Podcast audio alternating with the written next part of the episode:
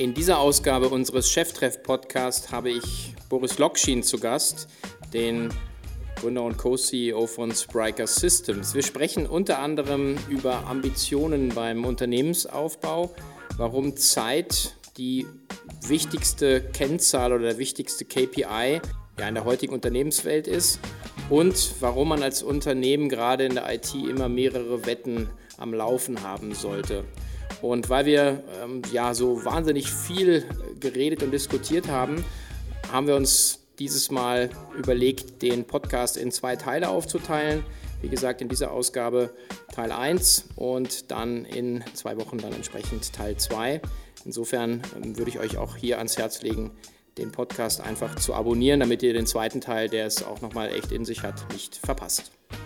Ja, bevor wir loslegen, möchte ich gerne noch einen Hinweis geben in eigener Sache. Und zwar mit Blick auf die K5-Konferenz 2018 am 3. 4. Juli in Berlin.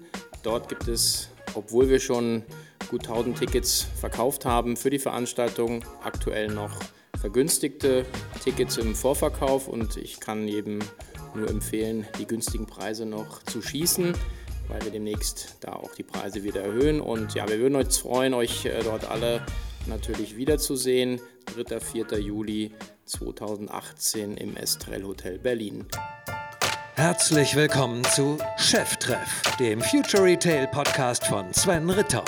Im Gespräch mit den Machern und Innovatoren der digitalen Handelsszene.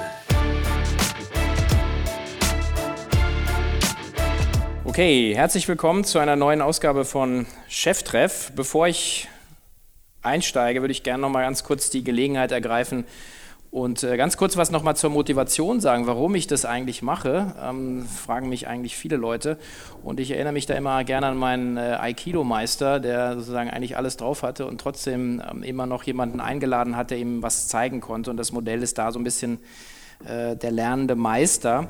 Und ähm, für mich gibt es eigentlich nichts Schöneres, auch als Inspirationsquelle zu hören, wie andere Unternehmer und eben Chefs denken, den Markt sehen, danach handeln.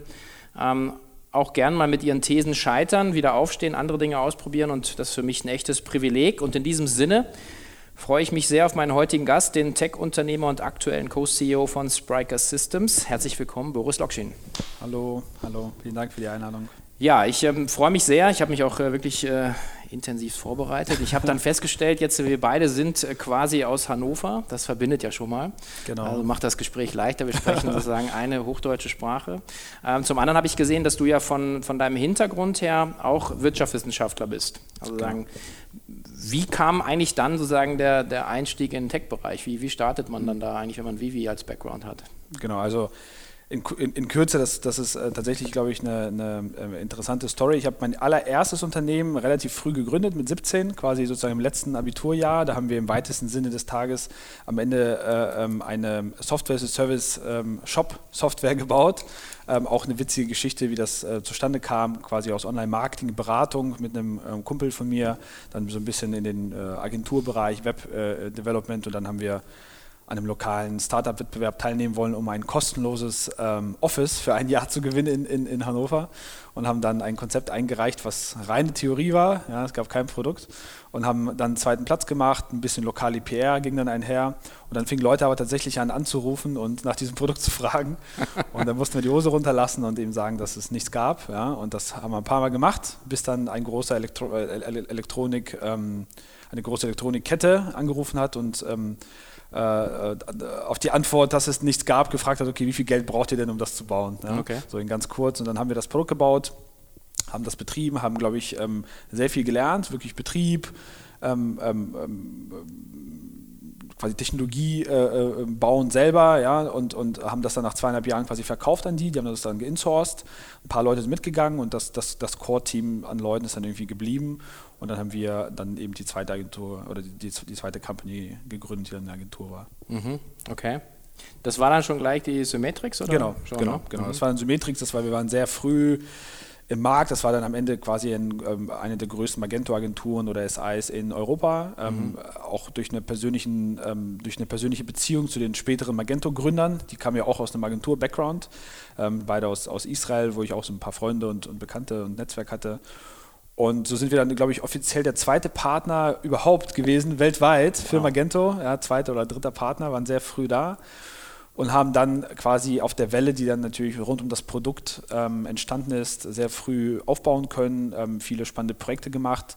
Gleichzeitig aber auch von vornherein sehr stark ähm, diese Erfahrung geleveraged, die wir aus der ersten Gründung hatten, nämlich ähm, ähm, auf Recurring Revenue zu setzen und haben dann quasi alle möglichen Modelle rund um das Projektgeschäft gebaut, also quasi eine eigene SaaS-Version äh, äh, ähm, von Magento oder auf Basis von Magento sehr viel im Bereich Cloud. Ja, damals kam AWS raus, konnte erstmal noch gar nichts, es gab nur EC2, S3, das heißt diese ganze Cloud-Management-Plattform, okay. automatische Skalierung, Load Balancing, Billing haben wir dann gebaut und hatten so verschiedene Komponenten und haben dann quasi immer unser Projektgeschäft genutzt, um diese Lighthouse-Referenzen zu haben und dann eigentlich den Rest zu befeuern. Und das, das haben wir dann ein paar Jahre gemacht, sind dann gut gewachsen.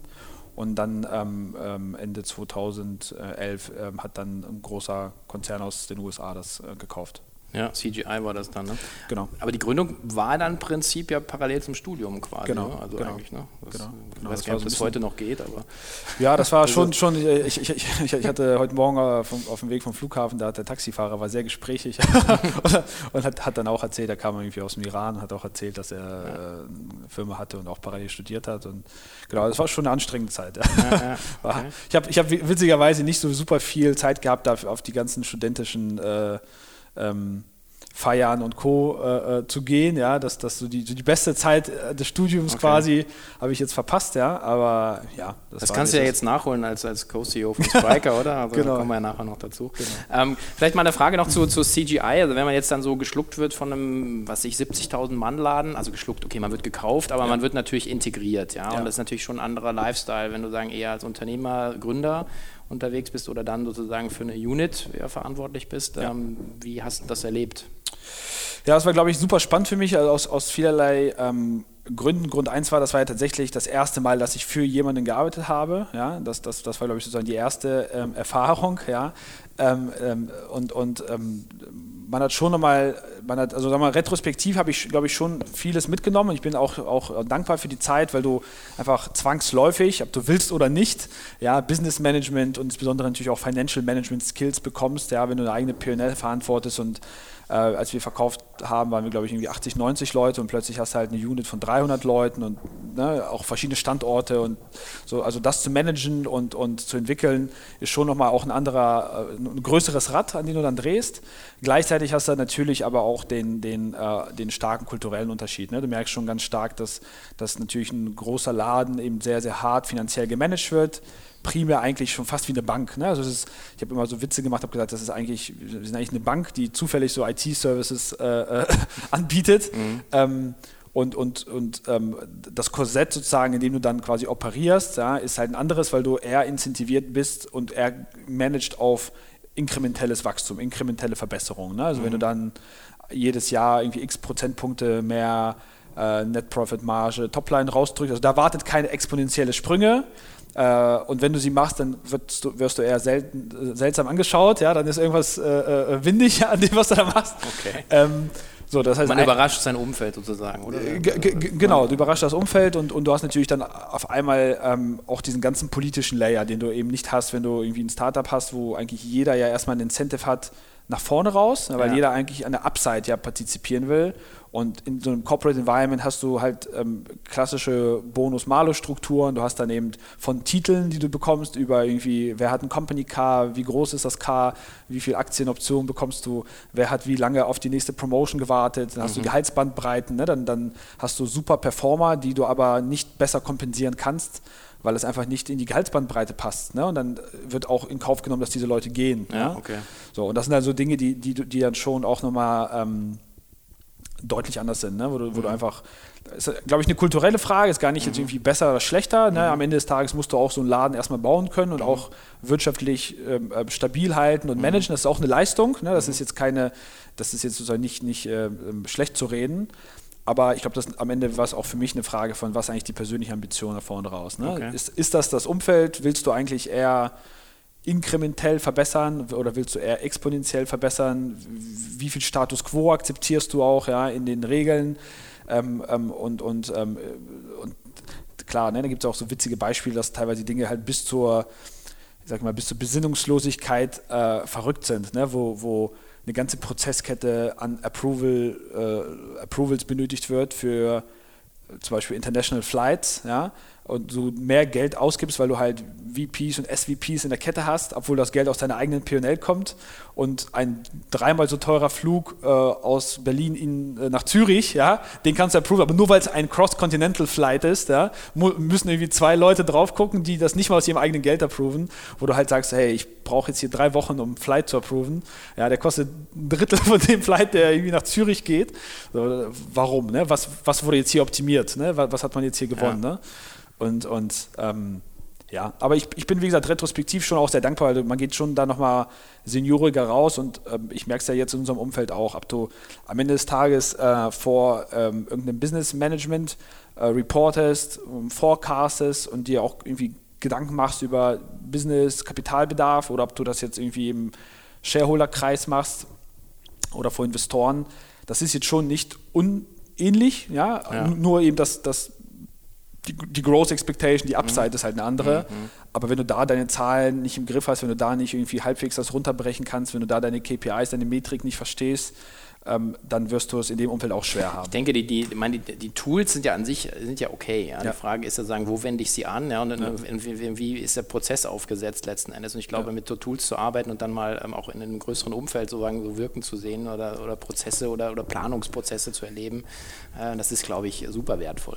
Ja, wobei du hast natürlich auch Downsides. Ne? Also, geht, äh, also im positiven Sinne ist das cool, ne? aber du hast natürlich dann auch sowas wie solche Konsolidierungen ja? oder, oder wenn Companies gekauft werden, dann siehst du halt natürlich auch, wie wieder rationalisiert wird, ja, wie, wie Firmen gemerged werden, ja, was das eben auch heißt für bestimmte Positionen, für Jobs, mhm. ja, teilweise einfach auch oft aus Signaling-Gründen, ja, wo du ein Department zusammenlegst und sagst, hier gibt es Finance, da gibt es Finance, zweimal Finance brauchen wir nicht und du musst irgendwie Shareholder an der Börse schnell irgendwie Erfolge zeigen, ja, weil du irgendwie das Geld dir am Kapitalmarkt besorgt hast. Mhm. So, das heißt also, wo so Dinge passieren, die jetzt ähm, nicht, nicht immer cool sind, ja, auch nicht immer sozusagen menschlich äh, gut sind, ja, aber das gehört halt dazu. Ja. So, und, und von daher, äh, es war spannend, das zu lernen, es war spannend, an dem Rad zu drehen. Es war auch spannend, weil ich darüber ja auch Exposure bekommen habe zu viel größeren Projekten ja. und auch eben zu auch den anderen Plattformen im Markt, also nicht nur sozusagen Magento, sondern auch Hybris, ATG, Demandware waren die Plattformen.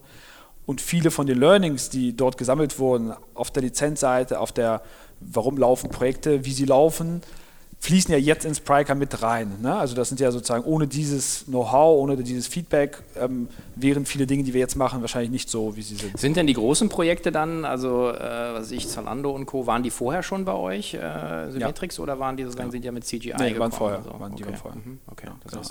Also CGI hat halt sehr viel Fokus gehabt im Telco-Umfeld, Publisher-Umfeld, ähm, nochmal ein paar große Retailer reingebracht. Also das war schon sozusagen cool, da auch ähm, äh, auch den internationalen Footprint zu haben ne? und, und einfach mal irgendwie Projekte in Brasilien, USA zu machen, in Finnland okay. ähm, und, und wie gesagt auch mit anderen Plattformen. Ähm, aber auch die Methodik und die Herangehensweise ist, ist dann schon nochmal anders. Ne? Also das war mhm. auch sehr spannend zu sehen, das war vielleicht auch ein sehr positiver Punkt zu sehen, dass schon auch man hat ja, glaube ich, auch immer so als Gründer so viele Vorurteile und sagt, okay, wenn ich da irgendwie ne, mich einem Großen anschließe, dann, dann äh, ich, wird alles verwaschen. Ja? In unserem Fall war das schon äh, auch positiv zu sehen, weil sehr viel Tooling, sehr viel Methodik, sehr viel Marketing, Go-to-Market-Strategy wurde auch aufgenommen. Ne? Also das war am Ende, als, als ich dann rausgegangen bin, war äh, wirklich sehr viel von diesen Best Practices, nicht alles, ja, aber sehr viel von den Best Practices, so viel wie du halt so einem Laden eigentlich aufdrücken kannst, ist schon auch übernommen worden. Ne? Und, und ähm, und, und viele Leute aus der ehemaligen CGI-Struktur sind quasi in, in, unsere Unit gewechselt ne? und auch manche von uns, also das hat sich schon auch gut gemischt. Okay. Von daher, äh, das muss, muss man für sich immer selber bewerten. Das ist jetzt nicht per se schlecht oder per se gut. Ähm, ähm, das kommt darauf an, wie du das strukturierst und, ja. und äh, was auch das Incentive ist. Also kauft dich jemand äh, aus Umsatzgründen oder weil er die Kunden will oder kauft dich jemand, in unserem Fall war es ja sehr stark Portfolio getrieben Ne, man wollte ja eine, eine digitale Commerce-Unit bauen und hat einfach ja. viele Berater gehabt, aber nicht so viel Portfolio, Know-how, Kundenakquise, Betrieb Co. und Co. Ähm, von daher war das Wissen schon, wurde schon auch gepullt. Ja, es war schon eine Acquisition Hire dann auch genau. primär ne, aus CGI. Wobei CGI wächst oder ist ja über die 40 Jahre halt auch äh, sozusagen sehr stark akquisitorisch letzten Endes gewachsen, da muss man auch sagen. Genau, das ist glaube ich auch so die Downside, also ne, die, die, die, Ups, die, die Downside der Upside, ja, also klar, wenn du auf den Aktienkurs guckst, ja, äh, dann, dann, dann äh, und auch auf die Gesamtgröße und Umsatz ist, sind sie gut gewachsen, aber du merkst auch, wenn du in so einem Laden bist, solche Läden wachsen dann schon auch primär durch eben Akquisition und M&A. Ne? Also das mhm. ist organisches Wachstum, ist halt wirklich genau das, was eben ein normaler Durchschnittsmanager hinkriegt, seine 1, 2, 3 Prozent pro Jahr aus der Excel-Tabelle ja. zu drücken. Ja? Mhm. So viel, viel mehr Weiß passiert nicht, dort ja, nicht, ne? du, aber du kaufst dann halt einfach 20.000 Leute mehr. So, ne? genau. Und plötzlich hast du dann nochmal 2 Milliarden mehr. Ne? Das, okay. das, das, ist schon die Beobachtung. Gut, dann äh, reden wir jetzt mal über das, äh, das nächste Akquisitionstarget, was ihr jetzt gerade baut. also ähm, ein bisschen anderes Setup. Ne? Also ja. ihr habt jetzt äh, 2015, äh, 2016, sorry, also 2015 auf der K5 habt ihr, äh, glaube ich, über, unter Krüllo lief das dann noch genau. sozusagen announced und äh, jetzt sozusagen mit, mit Spriker Systems unterwegs. Ähm, eben mit, mit Alex Graf und, und Nils Seebach noch. Und da ist ja das Setup ganz anders. Also ihr habt ja im Prinzip, äh, seid ja sofort venture-backed jetzt gewesen. Ja. Und da würde mich also auch mal interessieren, bevor wir sozusagen auf Produkt und ganze Marktgeschichte eingehen, einfach ja. wie, wie, fühlt sich das denn eigentlich an, sozusagen jetzt von, von vornherein eigentlich mit einem externen Finanzierungspartner reinzugehen. Auch Leute, die natürlich das Business verstehen, ja, das muss man schon sagen. Das ist Klar. Schon, aber wie, wie ist das? Du, also ich, ich, äh, ich habe das in so zwei Dimensionen. Also das eine ist wirklich äh, die Sicht auf den Markt und auch hier wieder so diese, diese, dieser Ambitionsbegriff. Ne? Ich, ich glaube, äh, unsere Einschätzung ist einfach das, was wir selber auch vorher und auch nach wie vor sozusagen dem Markt predigen ne? und sagen, hey, ähm, irgendwie der, der, das Wertvollste, was ihr habt und der am, am, am meisten zu managende KPI ist halt die Zeit, der Zeitfaktor. Ne? Weil einfach nichts wird halt morgen günstiger sein als heute. Ne? Talent wird nicht günstiger, Akquisitionstargets werden nicht günstiger, Technologie oder Online-Marketing-Threshold wird nicht geringer sein. Also alles, was du heute nicht tust, wird morgen teurer. Ganz einfache Geschichte. So, wenn, das, wenn das so ist, dann, dann, dann ähm, gilt das natürlich für uns als Hersteller genauso, ja, weil Technologie logischerweise wandelt sich und wandelt sich, wie, wie wir alle wissen und sehen, ja auch immer schneller. Ähm, ähm, Digitalisierung nimmt in allen Verticals zu, das heißt so dieser War for Talent nimmt zu. Ähm, und und ähm, in diesem Markt, glaube ich, ist äh, für uns dieser Zeitbegriff und die Ambition, die Geschwindigkeit, in der wir Dinge eben auch ausprobieren können, auch scheitern können, auch iterativ vertesten können. Das ist eigentlich das, was, worauf wir primär optimieren. Ne? Also wir glauben halt nicht daran, dass wir sozusagen unendlich Zeit haben, den nächsten äh, äh, weltbedeutenden Commerce-Technologiehersteller zu bauen, sondern wir wissen halt ganz genau, es gibt irgendwie ein Window of Opportunity, was sich aus verschiedenen Gründen jetzt ergibt gerade, ja, ähm, und, und es gilt halt dagegen zu exekuten ne? und einfach sicherzustellen, dass wir genau diese diese, diese Möglichkeit mitnehmen. Und, und, da ist quasi der Zugang zu Venture Capital und zu gutem, zu Smart Money sozusagen für uns schon essentiell, ne? weil einfach die meisten Dinge, die eben diese Beschleunigung bringen, kannst du häufig durch Geld beschleunigen. Nicht alles, ja, das ist ganz wichtig, auch unser Learning, aber vieles. Ne? Du kannst Zugang zu Talent beschleunigen, du kannst Zugang zu Talentqualität beschleunigen, du kannst im äh, Marketing, Sales Dinge beschleunigen, also du kannst gewisse Learnings einfach beschleunigen, weil du einfach mehr gleichzeitig vertesten kannst. Ja, wie mache ich irgendwie, wie gehe ich um, im, wie ist meine Content-Marketing-Strategie, was mache ich eventseitig, wie sieht meine Sales-Go-to-Market-Strategie aus, gehe ich auch über Verticals, gehe ich über äh, irgendwie andere Kundenkohorten, ja, das sind Dinge, die kannst du dir theoretisch nicht erschließen, die musst du am Ende ausprobieren. Und dieses mhm. Ausprobieren hat ja einen riesen Rattenschwanz. Ne? Mhm.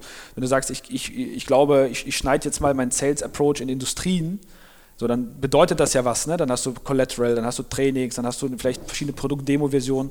Das ist ja ne, ein ganzer Rattenschwanz an Themen. Und mit Geld kannst du schon eben die Möglichkeit äh, dir, dir aufbauen, eben mehrere oder, oder mehr parallele Wetten zu machen. So, und das ist das, worauf wir optimieren. Und ähm, wenn du tatsächlich eben das Glück hast, da, da, auch gute Shareholder zu haben, die dich ja backen, weil sie A, selber das gleiche Learning haben, also sozusagen aus der Handelsstrategie, die haben gesehen, hey, der, der, technologische Pain ist da und die B auch selber wissen, hey, ne, die Zeit ist knapp und wir müssen hier Gas geben und das, das Thema cool und groß machen dann, dann äh, macht es halt Sinn. So. Und das ist einfach in unserem Fall, äh, Alex und, und, äh, und äh, Nils und Co. Hatten, äh, haben ja auch alle unternehmerischen Background. Ne? Das ja. heißt, wir haben ja alle Dinge selber gebaut und wir haben ja alle Dinge ähm, auch, auch vorher geexitet.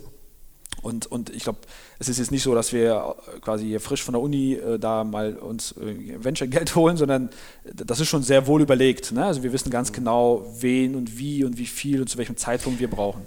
Ihr denn aber im Prinzip ihr, ihr, euer Produkt oder das, was ihr jetzt ja auch propagiert, ähm, sagen, ist ja das Trial and Error. Ja. Und genau. die Frage ist ja, sagen, inwieweit ähm, sagen, lässt dann ein Geldgeber Trial and Error zu? Ihr habt ja jetzt auch sozusagen euren Pitch ja nochmal verändert. Er hat einen sehr, sehr, sehr technologischen Framework ja. äh, sagen, hin zu sozusagen so, so ein Betrieb, also ja, nennt es Betriebssystem, genau. Commerce, genau. ja, oder Spriker OS, glaube ich, oder? Commerce OS, ja. Commerce OS, genau.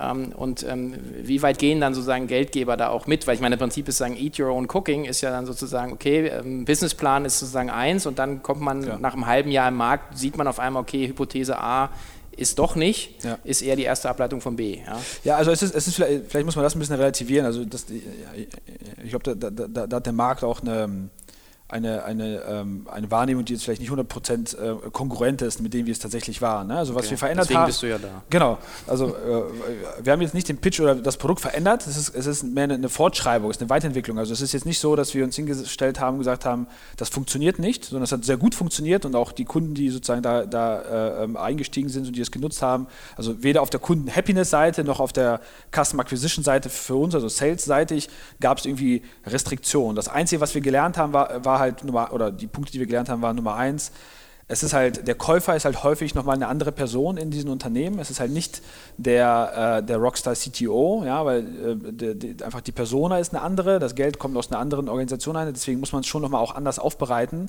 und anders verpacken. Wir haben auch gelernt, dass, dass ähm, wir haben auch nochmal deutlich mehr unserer Vorstellung jetzt mal mit reingenommen oder disclosed de facto ja, in diesem Pitch, die wir nach vorne raus im Markt sehen. Ne? Also vorher haben wir gesagt, komm, wir geben euch eine, eine, Technologie, die euch schneller, flexibler macht, mehr Wetten zulässt, pipapo. Was wir nicht so disclosed haben, war halt, war, also, oder was wir nicht in dem öffentlichen Pitch-Diskurs haben, sondern eigentlich mehr in diesen Face-to-Face-Meetings, war halt, wie hilft dir das handelsstrategisch oder in deinem Geschäftsmodell, was kannst du damit machen? Weil mhm. die Frage war ja immer da, ne? die Leute haben gesagt, okay, angenommen, ich kaufe das jetzt mhm. und ich habe nicht eine monolithische Legacy-Plattform und ihr sagt, ich kann 20 Wetten machen und ich kann 100 Tage MVP live bringen und der ROI ist kurz.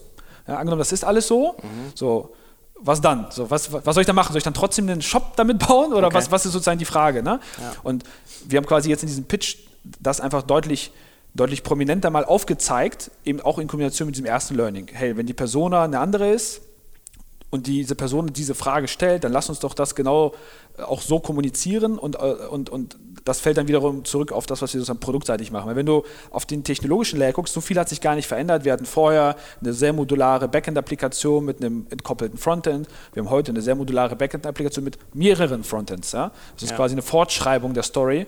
Und ähm, von daher war, jetzt, äh, war das jetzt auf der Investorenseite war das jetzt kein, kein Issue, ja, weil, weil fairerweise ähm, schauen die ja auch auf die Business KPIs und, und ähm, wir haben es jetzt nicht gepivotet, so wie man es quasi machen würde, wenn du merkst, dein Modell geht nicht, ähm, äh, sondern wir haben es weiterentwickelt. Ne? Ja, so, so, hätte ich das auch nicht wahrgenommen, sondern ich habe eher so ein bisschen so dieses äh, einfach wirklich auszuprobieren und man im Prinzip hat sozusagen einen, einen, einen Trend ja. und äh, hat aber dann sagen verändert die Banden oder, oder letzten Endes die Abzweigung so ein bisschen. Ich denke halt, ähm, dass und da habe ich auch schon jetzt persönlich, aber auch sozusagen im, im, direkten Umfeld auch schon erlebt, dass sozusagen, sozusagen Talk und Substance gehen manchmal schon auseinander. Ja. Ähm, das scheint bei euch nicht zu sein. Ihr habt, glaube ich, Cherry drin und, und Project A, das sind ja auch. Genau, Wir, genau Cherry, Project A, äh, BPO ist drin, das ist der, der Fonds von Benjamin Otto ähm, mhm. ähm, und nochmal zwei sehr große ähm, Family Offices. Ja. Okay.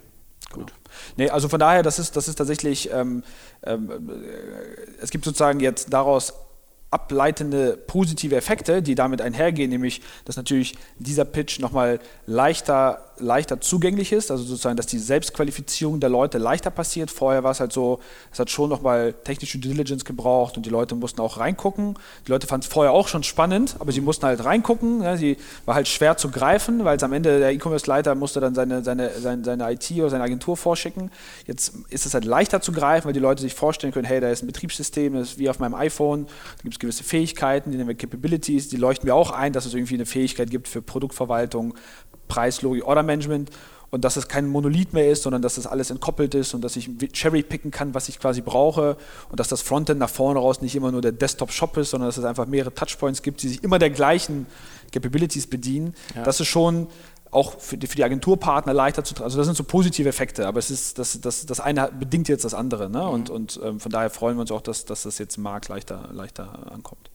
Ja, ich glaube, ähm, das, das ist auch das, wo wo Jochen euch ja auf Exciting Commerce auch äh, gefeiert hat. Und das wurde dann ja gleich wieder gehatet, wo ich gesagt hatte, Jochen ist sozusagen der Spriker-Fanboy, also wenn ich eins sagen kann, der Jochen ist also, glaube ich, recht produktagnostisch, ja. sondern im Gegenteil, und das ist so ein bisschen, wer lesen kann, ist im Vorteil, ähm, glaube ich, einfach um, um euren, äh, euren Pitch im Markt. Und der muss ich auch sagen, ich habe mich jetzt auch mit beschäftigt, ähm, ist ja wirklich, ähm, Jochen hat gesprochen von visionärer Durchschlagskraft, für mich ist es letzten Endes eigentlich so eine Form von Storytelling oder, ähm, oder own, own the words, own the ink, weil ihr habt ja. eigentlich, was ihr gemacht habt, ist, ihr habt eigentlich einen Kontext kreiert, äh, in dem ihr sagt, also große Projekte kannst du mal alle vergessen, ja, du musst eben flexibel, agil sein und modular unterwegs sein und hey, Wunder was, der Einzige, der ist, sind wir, was jetzt ja. nicht ehrenrührig ist, was natürlich cool ist, aber sagen, du hast es rausgezogen aus dieser Tech-Diskussion, das ist Legacy und ah, passt denn das überhaupt, sondern zu sagen, schau doch mal, was will dein Kunde genau. und wie erreichst du deinen Kunden. Es ist, eigentlich, ist eigentlich ein Business-Topic, ne? also das ist, glaube ich, genau richtig. Also wir, äh, ich, ich glaube, das überrascht auch äh, den einen oder anderen, wir pitchen nie Features. Ne? Es gibt mhm. sogar äh, äh viele Kunden, die kaufen die nie eine Demo oder nie ein Feature gesehen haben, ne? die sozusagen äh, da, da deren Buy-in auf einer anderen Grundlage erfolgt, was, was natürlich erstmal per se auch äh, gut ist, so, ja, weil, weil du, wie du gesagt hast, ne, sozusagen ein Markt-Education getriebener Ansatz, wie wir das nennen, ist natürlich besser, ja, weil er dich, weil du dann eben nicht ähm, ähm, oder, oder, bei weitem nicht so häufig einfach nur eine zusätzliche Spalte in eine RFP-Excel-Tabelle wirst von jemandem, ja, und jemand sagt so, ach, Spriker gucke ich mir auch an, ja, mhm. hier, bitteschön. Ähm, ähm, ist, hat auch Downsides, ne, ist natürlich auch schwerer zu skalieren, ne, also sozusagen da, das, diese Kombination aus Technologie, Methodik, Strategie, das ist ja quasi immer so ein Gesamtkonzept, ne, wir sagen ja auch, es ist nicht nur Technologie, es ist auch methodische Kompetenz, die die Organisation mit akzeptieren oder aufbauen muss, es ist ein bisschen Org-Chart, es ist ein bisschen Strategie, das ist natürlich auch schwerer zu skalieren und der Buy-in erfolgt quasi deswegen auch auf höherer Ebene. Ja, also es ist nicht so, was aber wiederum gut ist, weil wenn es dort, weil wenn es diesen Buy-in gibt, dann, dann hast du halt auch, runter, ne? dann hast du halt eine, genau kaskadiert ja. runter und du hast eine viel viel höhere Erfolgswahrscheinlichkeit, weil du eben nicht nur ein Tool verkauft hast, ja. sondern dass du quasi eine Mentalität, eine Philosophie, einen Entwicklungsansatz, eine strategische Komponente reingebracht hast ähm, und und ähm, weißt du, das, das Interessante für mich ist auch immer, wenn wir uns irgendwie auch anschauen, was die Leute teilweise schreiben, tweeten, bloggen.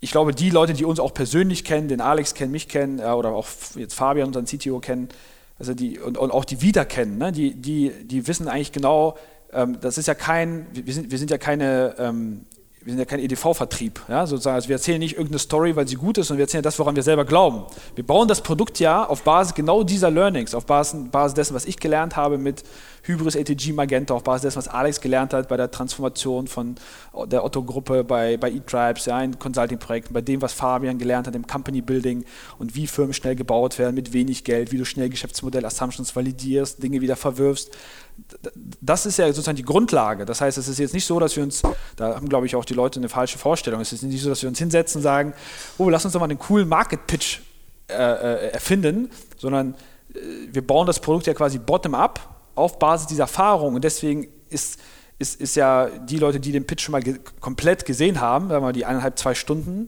die werden wahrscheinlich überrascht sein. Du kannst mal vielleicht, äh, musst du dir das mal einfach mal komplett angucken, du wirst wahrscheinlich überrascht sein, dass drei Viertel des Pitches geht es gar nicht um Spriker.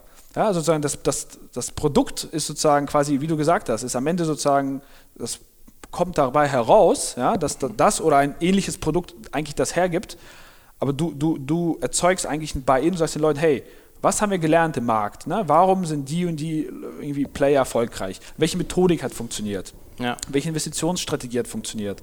Äh, äh, wie, wie, verändert sich Technologie? Was, warum ist Customer Acquisition und Retention eigentlich der Kernskill und nicht die Produktkompetenz?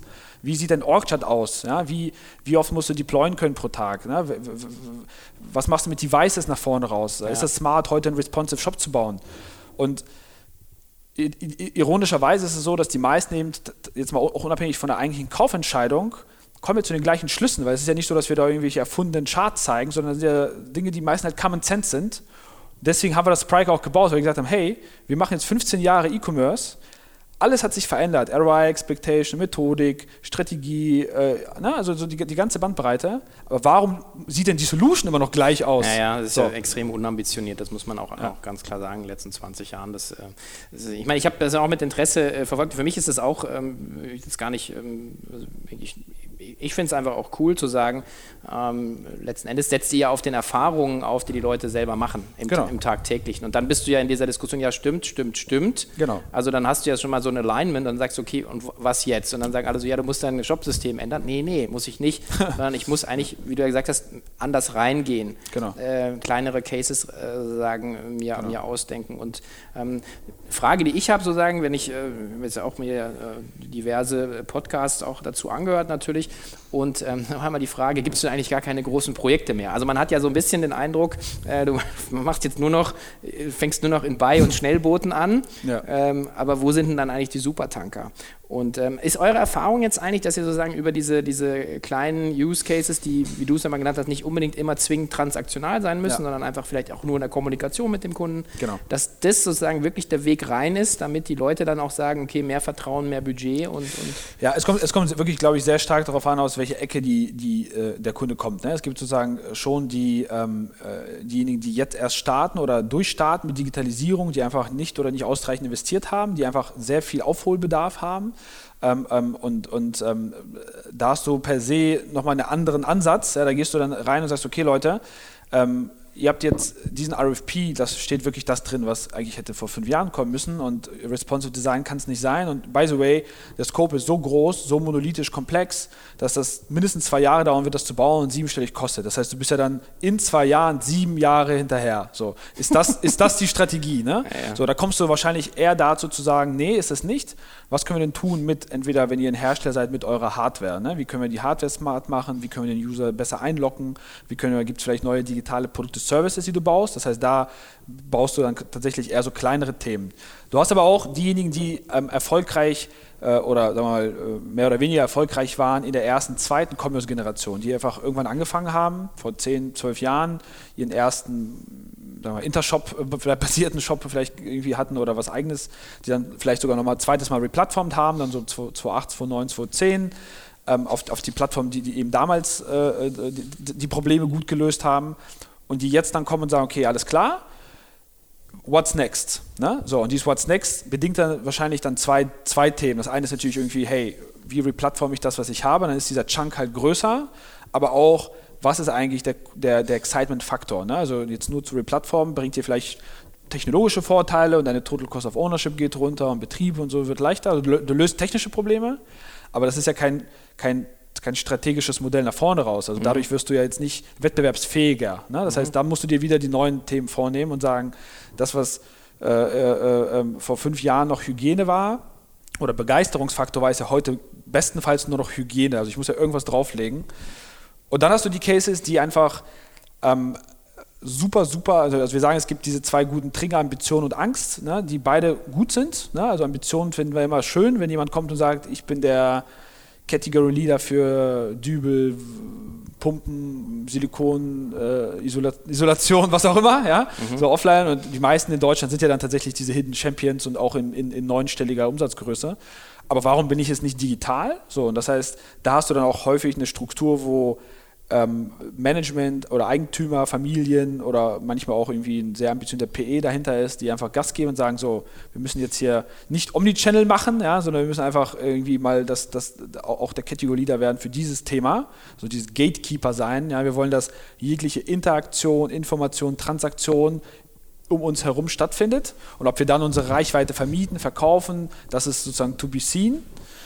Oder du hast halt vier, ne? quasi genau das Gleiche. Hey, ich bin der Category Leader, aber ich sehe gerade meine Fälle davon schwimmen. Ja, weil links und rechts hier Online Pure Player, hier Amazon Business. Ich werde einfach disrupted, mein Geschäftsmodell wird ausgehöhlt und du wirst überrascht wahrscheinlich sein, wie viele große, auch teilweise Multimilliarden-Companies, die jetzt auf Spriker setzen, zu uns kommen und auch in der Offenheit und sagen, hey, wir glauben, wir haben noch fünf bis sieben Jahre positiven EBITDA. Aber ist, ich habe immer gelernt, Angst ist der schlechteste Berater, den du haben kannst. Also ja, aber es bewegt dich manchmal. Ne? Also, Motivator. Also, genau, es gibt ein gutes Beispiel von, von einer Company, die, die eben wirklich äh, 8 Milliarden Umsatz machen. Ne? Die, die, die, die sagen, hey, wir haben irgendwie ein Modell, das, was, was substanziell in Gefahr ist, aufgrund von bestimmten äh, Parametern. Und die sagen, hey, ich hab, wir haben maximal fünf bis sieben Jahre positiven EBITDA. Ne? So, und ab dann geht es halt ganz, ganz schnell bergab. So. Mhm. Und, und ähm, wie können wir das Geld, was wir heute verdienen, nutzen? Und die haben jetzt zum Beispiel Stand heute machen die 23 dieser Wetten. Alles, ja, von, von, von Drohnen über Same-Hour-Delivery, über irgendwie Digitalisierung des Point of Sale, weil sie einfach nicht mit, das ist eigentlich eine B2B-Firma, auch, gehen auch in B2C mit rein, um einfach zu gucken, hey, was ist eigentlich der, was ist eigentlich der Punkt? Mhm. Und das passiert dann eben nicht mehr aus so einer Recycling-Denke, wie recycle ich meine Assets? Ja, also was ist irgendwie, ich habe ja hier Fläche, Fahr, Fahrzeugflotte und Co., ja, was kann ich daraus mixen, wieder Neues, sondern auch ganz viele neue Themen, ne? so, so, wo du sagst, hm, hätte ich nie gedacht, dass eine Company das macht. Und, ist ja auch das spannend, okay, das dass, wir, dass, wir, da jetzt dann auch endlich sind, weil letzten Endes, äh, die letzten gefühlt Jahre war es eigentlich ja nie so, dass so, so große Firmen sich auch mit solchen Fragestellungen beschäftigt haben. Ja, also es ist wahrscheinlich stimmt. auch, ich meine, keine Ahnung, ich, ich glaube schon, dass man natürlich auch bei euch ein echtes Asset ist, dann einen Alex äh, sagen, den Reihen zu haben, der einfach diese Kontextveränderung auch, auch sozusagen auch inszenieren kann, ein bisschen. Ja, es ist halt ein breiter also, Mix. Ich glaube, Alex macht da einen super Job natürlich, ja, hat da auch viel, viel Reichweite, auch viel Credibility, ja, ähm, aber auch ähm, sozusagen das, das ganze Partnernetzwerk, was das ja auch sieht, ja, was ja, das ist auch ganz witzig zu beobachten, wenn wir sozusagen mit unseren Agenturpartnern sprechen. Die, da gibt es sozusagen auch eine spannende Entwicklung. Du siehst halt, die meisten Agenturen waren ja in der Vergangenheit schon sehr Shopsystem äh, ähm, ähm, vordefiniert. Ja? Also ich sage immer, aus Spaß haben sich dann quasi das äh, äh Herstellerlogo auf den Arm tätowiert. Ja. ja? Äh, ähm, und, und träumen ja aber eigentlich auch alle davon, eher die E-Commerce, die Strategieagentur zu sein. Also nicht nur Entwicklermanntage zu fakturieren, sondern einfach viel früher involviert zu sein in den Entscheidungsprozess des Kunden, die Strategie zu entwickeln, die Vendor-Selektion zu machen und dann hinten raus erst zu entwickeln. Okay. So, für die meisten ist das noch nicht die Realität. Die meisten kommen halt sehr spät rein. Hier Ausschreibung, gib mir einen Preis. Mhm. So, das heißt, Gelingt das jetzt über euren Pitch? Ja, genau. Das klingt halt sehr viel besser, weil die natürlich einen deutlich breiteren Zugang haben zu mehr Themen, weil sie natürlich automatisch eben über methodische Kompetenz, über strategische, über Tools reingehen können. Mhm. Mal ganz von abgehen, dass die natürlich auch Zugang haben zu viel cooleren Technologien und eben nicht nur einen Shop bauen können, sondern die Developer ja auch alle irgendwie Voice machen wollen und Bots und IoT. So. Okay. Ähm, und, und also ich denke, beide Elemente sind, ähm ähm, ähm, ähm, beide Elemente sind da wichtig. Ne? Du musst schon sozusagen den Markt, wie du gesagt hast, du musst schon dem Markt auch erklären, dass das Problem ein anderes ist, weil das Buying Pattern sich halt ändern muss. Ja? Ähm, du musst aber auch dagegen delivern. Ne? So, und das, das, du, du kannst jetzt nicht nur eine Marketingblase erzeugen, weil spätestens in der technischen Due Diligence, ne, weil das ist ja sozusagen die Downside der, dieser großen Konzerne, die das jetzt alle einsetzen, die sind alle excited, ja, aber spätestens in der technischen Diligence wollen und müssen sich ja schon alleine auseinandersetzen, weil du ja einfach primär Risiken managst als, äh, haben wir es wieder, Konzernmanager. Ja, ja. Es gibt ja kein Incentive für Scheitern, ja, kein KPI für Scheitern, sondern nur ein KPI für Erfolg. So, und deswegen ähm, äh, drehen die uns da schon auch irgendwie zehnmal durch den Wolf ne, und gucken sich das halt an und du musst da schon auch ähm, liefern dagegen. Ne? Und, und ähm, ich glaube, das sind einfach zwei Seiten der Medaille. Ne? Kann man so dann, äh, dieses Innovators Dilemma eigentlich dann sagen mal, mal, mal tackeln, weil das ist ja immer die Diskussion zu sagen, ja, ja, wir wissen schon, wir müssen das machen, da unten links, das was ich, 0,03 Prozent vom Umsatz. Ja. Äh, und äh, nein, nein, aber macht ja keinen Sinn, weil wenn ich sozusagen am großen Kuchen schraube, dann fallen noch die größeren Krümel runter. Und habt ihr jetzt eigentlich das sagen, hätte man ja sozusagen auch diese strategische Diskussion, mal zu sagen, ja komm, setz doch mal ein paar ein paar Boote ins Wasser. Also ich glaube, du kannst halt auf jeden Fall ähm, in dem Moment, wo, wo du ein, ein, ein Business-Problem löst ne, und nicht ein Tool verkaufst, hast du halt eine ganz andere Möglichkeit. So, das ist, glaube ich, ja. die, Kern, die Kernerkenntnis. Ne? Das heißt, wenn du reingehen kannst und eigentlich sagen kannst, hey, hör zu, ich habe verstanden, ja, dass du, was eigentlich das eigentliche Business-Problem ist und ich bin hier nicht da, um irgendwie eine Feature-Liste abzuarbeiten, zu präsentieren, hast du eine andere Diskussionsebene ähm, und wenn du da auch Value stiften, also A, ist es gut, diesen Zugang zu haben und dann musst du auch da delivern, ja, weil wenn, du, wenn dann die Leute dir zuhören, dann darfst du natürlich auch keinen Käse erzählen. Ne? Und, und ähm, ich, ich, glaube, das ist, das ist jetzt kein, kein abgeschlossener Task, ne? sondern das ist äh, die Zeit, glaube ich, spielt schon für uns und auch für die anderen Player in dem Markt, weil die, die, die, die ähm, neue Generation an Entscheidern wird ja zunehmend auch digital affiner. Äh, die kriegen alle mehr auf die Hörner äh, durch eben Amazon, durch die Pure Player, die eben erfolgreich sind. Äh, äh, Verständnis von, hey, mein Produkt ist eigentlich nicht das Produkt, was im Warehouse hängt, weil die gleiche Jeans hängt ja beim Konkurrenten auch, sondern ist eigentlich mein digitales Produkt. Ich brauche Ownership über meine Technologie und über die Daten. Das sind ja Themen, die ja reingehen. Ne? Die werden von den großen Beratungen, die haben ja mittlerweile alle ihre digitalen Ableger ja. Ja, äh, gepredigt, die werden von, durch die neue Generation der Leute reingetragen, sie werden durch eben Ambition oder Angst von den Eigentümern oder von den Investoren gefordert. Ja, ähm, wir lesen ja auch alle jeden Tag, was irgendwie passiert, vor allem in den USA, große Ketten, ja, wie, wie, wie denen das nicht ja. gelingt. Und vor allem wird das alles ja auch befeuert dadurch, dass es einfach auch sehr wenige erfolgreiche Beispiele gibt für digitale Transformation. Ja, und erst recht dann auch für Omnichannel. So, das heißt also, du kannst relativ leicht. Beide Unworte in einem Satz. Du kannst einfach, ja, du kannst einfach in 30 Minuten kannst, kannst du äh, für fast jede Branche dich halt vorbereiten und dich halt hinstellen und sagen, okay Leute, am Ende des Tages, ja, selbst wenn ihr das alles nicht glaubt und selbst wenn ihr das alles nicht mögt und selbst wenn das alles unkomfortabel klingt, was ist die Alternative? Das ist eigentlich die entscheidendste Frage. Ne? Also die, die, zweite Entscheidung. Das eine ist, was hat der Kunde davon, ja, von dem, was ihr hier plant? Häufig nichts. Ja? Häufig sind die Strategien sehr nach innen gerichtet. Und die zweite Frage ist, was ist die Alternative? Also du sagst, du willst nicht ROI optimiert, kleinteilig, schnell Dinge bauen, sondern du willst was machen. Du willst quasi ein Projekt so bauen wie vor zehn Jahren. Ja, warum? Also was, welchen Beleg hast du, welchen Proof hast du, dass das besser funktioniert? Und dann wird es halt sehr dünn. Mhm. Dann wird es halt sehr, sehr dünn. Ne? Es, gibt, es gibt manche Use Cases, wo das noch zumindest in der Argumentation funktionieren kann. Ob das trotzdem ein gutes, guter Ansatz ist, das so zu tun, ist eine andere Frage, aber es wird halt dünn. Okay. Wer, ähm, ich hoffe, das kommt jetzt hier auch äh, sagen, über den Äther rüber. Also im Raum hier ist, äh, der Raum ist voll mit Ambitionen. Also ähm, ähm, auch übrigens äh, ein, ein Stichwort, äh, wenn ich immer gefragt werde, wie man eigentlich auf der K5-Konferenz auf die Bühne kommt. Also das ist äh, das, das Stichwort. Ähm, letzten Endes, das ist auch das, was wir auch äh, nächstes Jahr im Juli, 3., 4. in Berlin wieder zeigen wollen. Die Ambitionen ähm, letzten Endes, wie, wie eigentlich der Handel äh, sagen, insgesamt nach vorne kommt, in welchen Ausprägungen auch immer. Und da äh, haben wir auch jetzt eigentlich mit der Klassifizierung kannst du eigentlich äh, mittlerweile kannst du dich, äh, macht das gar keinen Sinn mehr, zu sagen, ja okay, wer ist im Retail und Commerce unterwegs und dann ist es halt, es ist wahrscheinlich viel immer noch physisch. Wir reden heute äh, immer noch 80, 85, 90 Prozent sozusagen, die offline passieren. Aber was passiert denn, das ist ja die Sicht auch, die ihr ja habt, was passiert denn, wenn dieser 10, 15 Prozent Anteil mal bei 25, 30 ist? Ist denn das alles jetzt per se schon an Amazon und Co. verteilt? Ich glaube es nicht. Ähm, also ich habe nicht die ganz pessimistische Sicht, die, die, die Alex auch zum Teil einnimmt oder einnehmen muss. Ähm, aber das ist ja gar nicht die Diskussion, die wir ja, vielen Dank fürs aufmerksame Zuhören von unserem Teil 1 des Cheftreff-Interviews mit Boris Lokschin. Damit ihr den zweiten Teil nicht verpasst, einfach den Cheftreff-Podcast abonnieren und natürlich freuen wir uns auch über eine Rezension und eine entsprechende Bewertung ähm, auf iTunes oder eben Soundcloud. Zum Thema ShopTech, Shop-Systeme haben wir auch noch weitere Formate in unserem K5 Audioregal äh, liegen und im Angebot. Zum einen einmal in den Exchanges, die Nummer 184. Dort geht es eigentlich so eine Art äh, Tour. Einmal, wo steht eigentlich das Thema ShopTech, Shop-Systeme für den Handel von morgen äh, von Jochen Krisch und Marcel Weiß. Und ähm, zum anderen hatte ich selber Sebastian Hamann, Gründer und CEO von Shopware, zu Gast im Cheftreff Nummer 11. Beide ja, Links findet ihr unten in den Show Notes und ähm, lohnt sich wirklich in beide Podcasts einmal reinzuhören.